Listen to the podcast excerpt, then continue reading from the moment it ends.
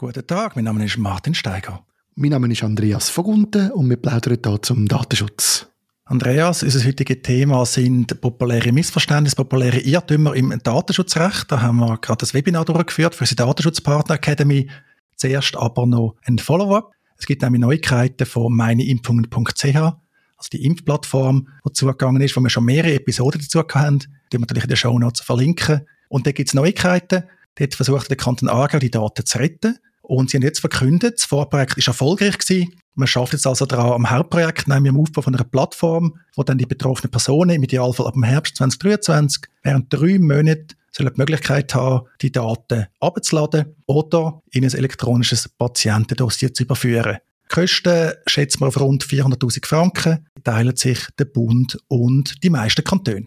Das ähm, hat mich erstaunt und ich glaube auch, oder, dass man jetzt doch die Daten noch versucht oder dass, dass die Chancen offenbar gross, als gross eingeschätzt werden, die Daten können zu retten und wieder verfügbar zu machen.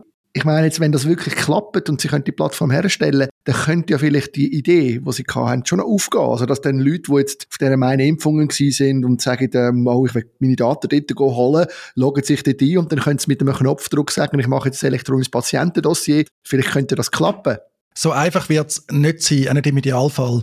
Die STHAG, also die Stammgemeinschaft aus dem Aargau, die also das Patientendossier betreibt, die sagt, ja, am besten jetzt schon eins eröffnen, wenn wir dann die Daten übernehmen. Also es ist nicht einfach ein Knopfdruck und dann hat man das Dossier leider nicht. Das ist vielleicht auch ein Grund, wieso die Patientendossiers so unbeliebt sind. Aber wenn die Daten gerettet werden im Idealfall und man da die Wahl hat, finde ich das gut. Es sind aber auch schon Einschränkungen kommuniziert worden. Die Integrität der Daten, die scheint mal weiterhin nicht vollständig im Griff zu haben. Geht vielleicht auch nicht. Also, man muss einen Vorbehalt machen. Man soll die Daten bitte mit einer Gesundheitsfachperson prüfen. Was natürlich ein erheblicher Vorbehalt ist, wenn auch ein verständlicher Vorbehalt. Ja, ich bin gespannt, wie viele Leute überhaupt noch die Daten wollen wie viele Leute dann ein Patientendossier eröffnen oder die Daten in ein Patientendossier, sie dann schon haben, übertragen. Ich persönlich glaube, dass für die meisten Nutzerinnen die Daten jetzt äh, im Herbst dann nicht mehr so wichtig sind. Was immer das große Ding ist natürlich, dass der Datenschutzaufsichtsbehörde wirklich mindestens toleriert, dass man da dann mehr als ein Jahr lang kein Auskunfts- und Löschbegehren in der Sache beantwortet hat. Weil das ist offensichtlich ein Präjudiz, wo sich auch andere Verantwortliche werden darauf berufen sind wir gespannt, wie es weitergeht. Die Geschichte begleitet uns schon lange und wahrscheinlich werden wir schon das ein oder andere Mal dazu etwas hören.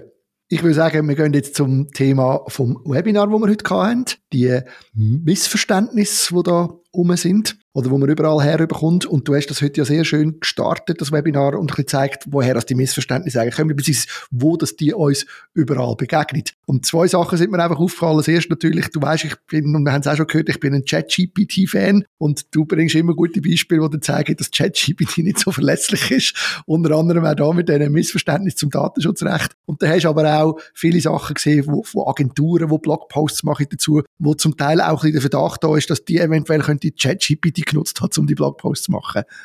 Eigentlich ist es ganz einfach. Das neue Gesetz kommt am 1. September. Agenturen, auch Verbände, Organisationen, die merken, da gibt es äh, Fragen, da gibt es Unterstützungsbedarf bei den Kundinnen und Kunden, bei den Mitgliedern.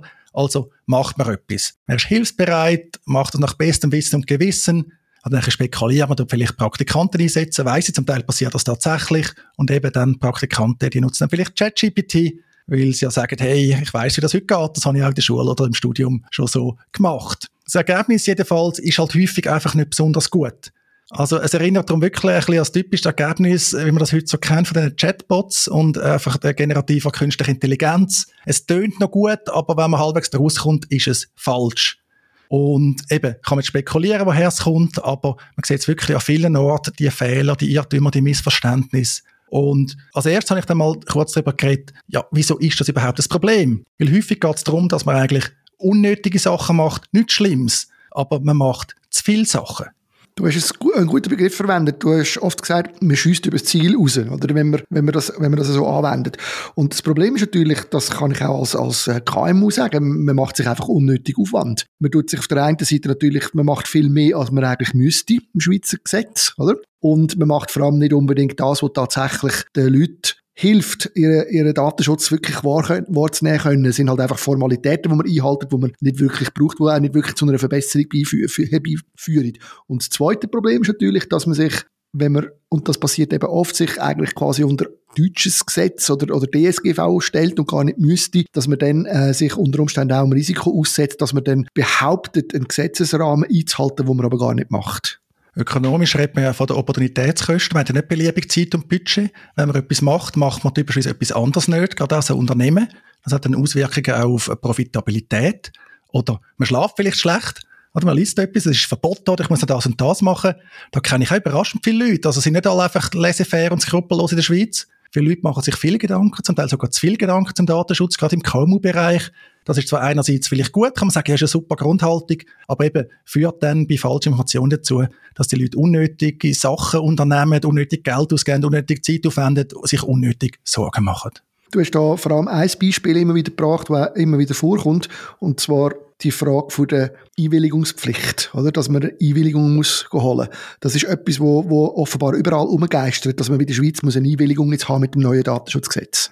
Ja, das ist überall um, aber im Schweizer Datenschutzrecht ist die Einwilligung wirklich fremd. Also wir haben nicht das Prinzip von der DSGVO, dass die Bearbeitung von Personendaten grundsätzlich verboten ist und unter bestimmten Gründen, unter Rechtfertigungsgründen erlaubt ist. Wir haben genau das Gegenteil. Wir haben als Grundsatz, Bearbeitung von Personendaten ist erlaubt und ausnahmsweise ist sie verboten und bei diesen Ausnahmen kann man es dann wieder rechtfertigen.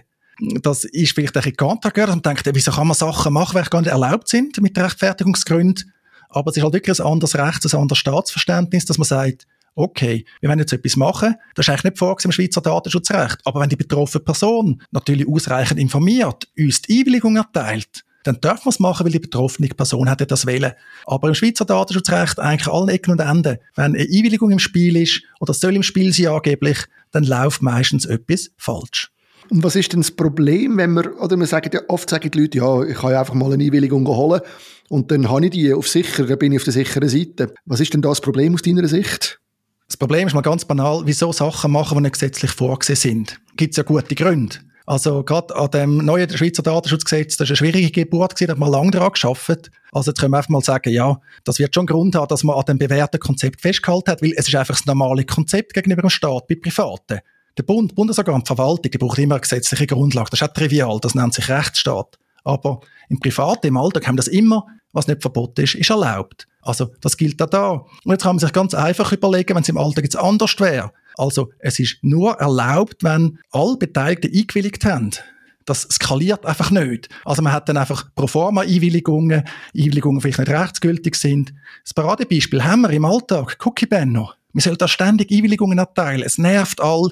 Die meisten Cookie-Banner verheben rechtlich nicht. Es ist einfach pro forma, Checkbox, Compliance führt zu nichts. Das sind die Probleme. Also einfach auch da wieder Opportunitätskosten, unnötigen Aufwand oder eben, man holt die Einwilligung ein, versucht es, dann gilt es dann doch nicht und also da kommt man einfach nicht auf den grünen Zweig. Verstehe ich. Und du hast jetzt gerade noch ein gutes Stichwort gebraucht, obwohl wir es schon manchmal besprochen haben, sowohl in der Academy wie auch hier jetzt im Podcast. Gleich noch eines ganz kurz, das ist heute auch immer wieder auftaucht, das Cookie-Banner. Das haltet sich einfach so hartnäckig, das Gerücht, das neue Datenschutzgesetz in der Schweiz bringt Cookie-Banner-Pflicht. Nein, das ist Quatsch. Also es bringt es wirklich nicht. Man hat einen guten Indikator. Die Schweizer Cookie-Richtlinie findet sich im Fernmeldegesetz, im FMG. Und das ist jetzt in dieser Hinsicht nicht revidiert worden, obwohl das eigentlich ständig mal wieder revidiert wird. Also hat man unverändert lassen. Auch andere, man das anschaut, jetzt, oder man liest das aus gewissen Bestimmungen raus, wo aber ich für falsch halte, und zum Glück nicht nur ich. Wir haben eine Episode von der Datenschutzplauderei vom geschätzten David Rosenthal, wo wir das doch recht ausführlich diskutiert haben. Also, wer da Rechtfertigungsgründe braucht, um keinen Cookie-Banner verwenden in der Schweiz, der kann die Episode hören. Ich habe einen Blogbeitrag darüber geschrieben. Und ja, man kann zu unterschiedlichen Ergebnissen kommen. Man kann sagen, machen es einheitlich. Wir sind international aufgestellt. Wir zeigen allen das von Cookie-Banner. Wenn man es aber macht, bitte rechtskonform, also gleichwertig, ja, nein, keine Dark Patterns und all das Zeug, wo alle wissen, dass es eigentlich nicht zulässig wäre. Alles klar. Es gibt ja noch einen letzten schönen Grund, den ich glaube auch schon erwähnt habe. Es gibt Leute, die gerne ein Cookie-Banner haben, weil das professionell aussieht. Ja, das gibt es zum Teil. Da findet man dann auch Kompromiss. Oder mein Favorit ist informative Cookie-Banner. Wenn das Cookie-Banner, wo man einfach OK klickt mit der Information. Oh, Information ist okay. Man darf informieren. Es geht nicht um Ja oder Nein. Dort halten sich auch die Schäden ein bisschen in Grenzen. Und so ein Schaden ist übrigens auch ein anderer. Wenn man die Einwilligung einholt, ist das ja immer eine Übertragung von Verantwortung. Man sagt also, ja, wir fragen dich jetzt, wir machen es nicht richtig, wir tun uns nicht von uns aus einfach um den Datenschutz kümmern, sondern du, liebe Nutzer, liebe Nutzerin, du sollst die Verantwortung übernehmen. Du kannst jetzt zwar nicht tragen, das wissen alle, du willst jetzt unseren Dienst nutzen, du willst etwas machen, konsumieren, kaufen, aber wir tun die Verantwortung abschüffeln. Und darum bin ich echt froh, dass der Schweizer Gesetzgeber das nach wie vor nicht hat, dass man also von mündigen Bürgerinnen und Bürgern, von Menschen in der Schweiz ausgeht, die zwar Datenschutz brauchen, aber das soll grundsätzlich durch die Verantwortlichen gewährleistet werden und nicht so eine Delegation von Verantwortung erfolgen, die einfach nicht funktioniert.